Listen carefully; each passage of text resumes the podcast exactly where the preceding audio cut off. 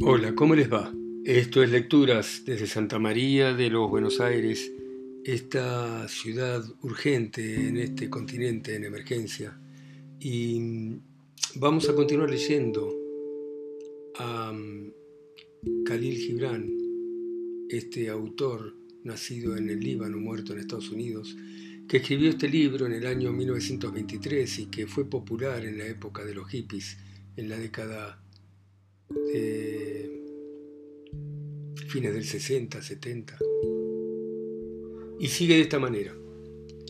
Y vino un orador y le dijo, háblanos de la libertad. Y él contestó, en las puertas de la ciudad y delante del fuego, en los hogares de ustedes los he visto, arrodillados, adorando su propia libertad. Son como esclavos que se humillan ante un tirano y lo ensalzan, mientras el tirano los martiriza. Sí, a la sombra de la ciudadela, en el jardín del tiempo, he visto a los más libres entre ustedes llevar la libertad como un peso, como un yugo. Y en el interior de mi corazón sangré, porque solo van a ser libres cuando el deseo de libertad no sea un peso para ustedes, y cuando dejen de hablar de la libertad como una meta, como un logro. Van a ser libres de verdad cuando los días que vivan no transcurran sin preocupaciones, cuando las noches que vivan no estén vacías de pena ni de necesidad. Van a ser libres cuando esas cosas acosen por todas partes la vida de ustedes y desnudos y sin ataduras consigan sobreponerse a ellas porque cómo se pueden elevar sobre los días de ustedes y sobre las noches de ustedes sin antes romper las cadenas que los atan en el amanecer del entendimiento alrededor del mediodía de ustedes. Es verdad que eso que llaman libertad es la más fuerte de las cadenas, aunque sus eslabones brillen con el sol y los deslumbren. ¿Y qué sino fragmentos del propio yo de ustedes es lo que quieren desechar para poder ser libres. Si lo que quieren es abolir una ley injusta, deben saber que esa ley fue escrita por la mano de ustedes sobre la propia frente de ustedes, y no van a conseguir borrarla quemando los códigos ni lavando la frente de los jueces, aunque vacíen todo el agua del mar sobre ellas.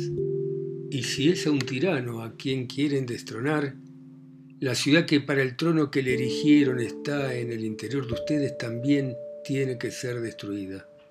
Porque ¿cómo puede el tirano someter al que es libre, al altivo, si en su propia libertad no hay tiranía, ni vergüenza hay en su propio orgullo? Y si es una inquietud lo que quieren borrar, esa inquietud la eligieron ustedes, Nadie la impuso sobre ustedes. Y si es un miedo lo que quieren borrar, tienen que saber que el sitio del miedo está en el corazón de ustedes y no en el puño del que teme. En verdad que todas las cosas dentro de ustedes se agitan en constante abrazo. Las cosas que desean y las cosas que temen, las cosas que aman y las cosas que rechazan, las cosas que evitan y las cosas que persiguen. Todo eso se agita dentro de ustedes como sombras y luces que se acoplan. Y cuando la sombra desaparece, la luz que queda se convierte en sombra de otra luz. Y así, la libertad de ustedes cuando pierde sus cadenas, se convierte en la cadena de una libertad mayor. Y volvió a hablar la sacerdotisa y dijo, háblanos de la pasión y de la razón. Y el profeta contestó esto, el alma de ustedes es a menudo el campo de batalla en el que la razón y el juicio combaten con la pasión y los apetitos. Yo desearía ser el pacificador del alma de ustedes y convertir la discordia y el enfrentamiento en unidad y armonía. Pero ¿cómo puedo hacerlo sin que ustedes sean los pacificadores, los amantes de todos los elementos que contienen? La pasión y la razón son el timón y las velas de nuestra alma que navega. Si nuestras velas y nuestro timón se rompen, van a flotar en el mar a la deriva o van a quedar inmóviles en la inmensidad de las aguas. Porque si la razón sola gobierna es una fuerza que limita y la pasión sin gobierno es una llama que arde hasta que se destruye. Por lo tanto, dejen que vuestra alma exalte, que alce la razón hasta la altura de la pasión para que ahí pueda cantar. y dejen dirigir a la pasión con el razonamiento para que aquella pueda vivir en su resurrección cotidiana y como el ave fénix renacer de sus cenizas todos los días. Quisiera que consideraran el juicio y el apetito como dos huéspedes queridos. En verdad que no van a rendir más honores a uno que otro, porque quien atiende más a uno que otro acaba perdiendo la confianza y el afecto de los dos. Cuando los montes se sienten a la sombra fresca de los álamos, compartiendo la tranquilidad y la paz de los campos y las praderas, dejen que el corazón diga en silencio, Dios descansa en la razón. Y cuando llegue la tormenta y el viento huracanado sacuda el bosque y el relámpago y el trueno proclamen la majestad de los cielos, dejen que el corazón les diga, Dios obra en la pasión. Y puesto que ustedes son un soplo de Dios y una hoja en la selva de Dios, descansen en la razón y obren en la pasión. Y una mujer se acercó y le pidió, háblanos del dolor. Y él contestó, el dolor brota de la envoltura que encierra el entendimiento. De igual modo que la semilla del fruto se tiene que romper para que el corazón salga al sol, así ustedes deben conocer el dolor. Y aunque logren mantener el corazón como siempre, habrán aceptado las estaciones que pasan sobre los campos y velarán serenos los inviernos del dolor. Muchas son las amarguras que han escogido ustedes para ustedes. Son el remedio amargo con que el médico que todos llevamos adentro cura nuestras enfermedades.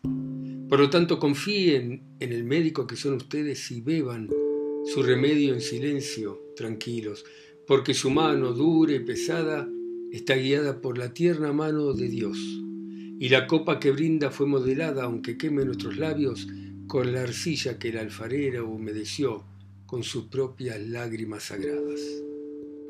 Y entonces se acercó un hombre y dijo, háblanos del conocimiento de uno mismo.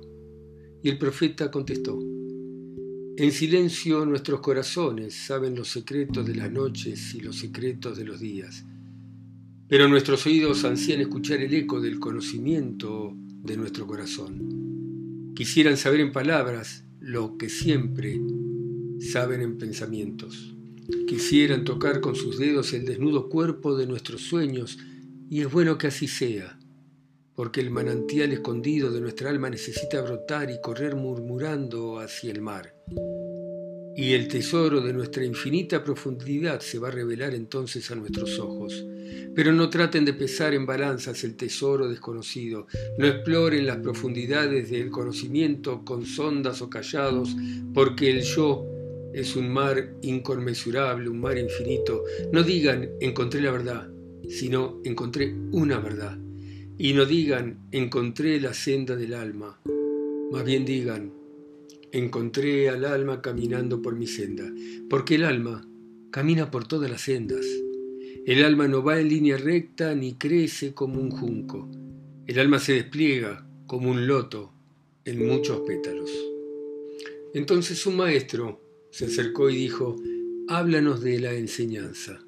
Y él habló así. Nadie puede revelarlos nada que no esté aletargado en el amanecer de nuestro conocimiento. El maestro que pasea la sombra del templo entre sus discípulos no da su sabiduría, sino da su cariño, su fe. Y si es en verdad un sabio, no los va a obligar a que entren en la casa de la sabiduría de Él, los guiará hasta el umbral del espíritu de ustedes. El astrónomo puede hablar del conocimiento del espacio, pero no les puede dar ese conocimiento mismo. El músico les va a poder describir el ritmo que existe en todo ambiente, pero no les va a poder dar el oído que capta ese ritmo, ni la voz que le da ese eco. Y quien sabe de la ciencia de los números les va a poder hablar de las relaciones entre la medida y los pesos, pero no los podrá conducir a ellas, porque la visión de un hombre no presta sus alas a otro hombre. De la misma manera que cada uno de ustedes está solo en el conocimiento de Dios, así cada uno de ustedes debe estar solo en su conocimiento de Dios y en su conocimiento Y un joven se acercó y le dijo, háblanos de la amistad. Y él contestó, el amigo de ustedes es la respuesta a todas las necesidades de ustedes. Es el campo donde siembran con amor y cosechan con agradecimiento. Es la mesa y el fuego de su hogar, porque se acercan a Él con el hambre y buscan su amor sedientos de paz. Cuando nuestro amigo nos diga lo que piensa, no teman el no en la cabeza ni retengan el sí. Y cuando nuestro amigo permanezca en silencio, que el corazón no deje de oír el corazón de él, porque en la amistad todos los deseos, todas las esperanzas, todos los pensamientos nacen y se comparten con placer, sin alardes. Cuando se alejen del amigo, no sientan dolor, porque lo que más aman en él quizás se vea más claro en su ausencia, igual que la montaña se ve mejor desde el llano para el que la quiere subir. Y no permitan que haya en la amistad otro interés que el que lo lleve a profundizar el espíritu, porque el amor, que no busca más que la revelación de su propio misterio, no es amor, sino es una red tendida que solo va a recoger una pesca inútil. Que lo mejor de ustedes sea para el amigo, porque qué amigo sería aquel que tuviera que buscarlos para matar las horas. Búsquenlo para vivir las horas, porque existe ese amigo para colmar la necesidad, no el vacío.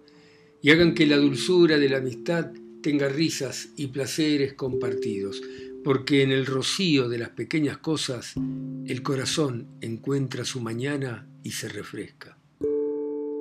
Bueno, muy bien, dejamos acá por ahora con todos estos pensamientos y estas ideas que nos deja Khalil Gibran. Bueno, muchas gracias a todos ustedes que están tan lejos en sus países, ciudades, hogares. A mí que estoy acá tan solo y tan lejos en Santa María de los Buenos Aires. Chao.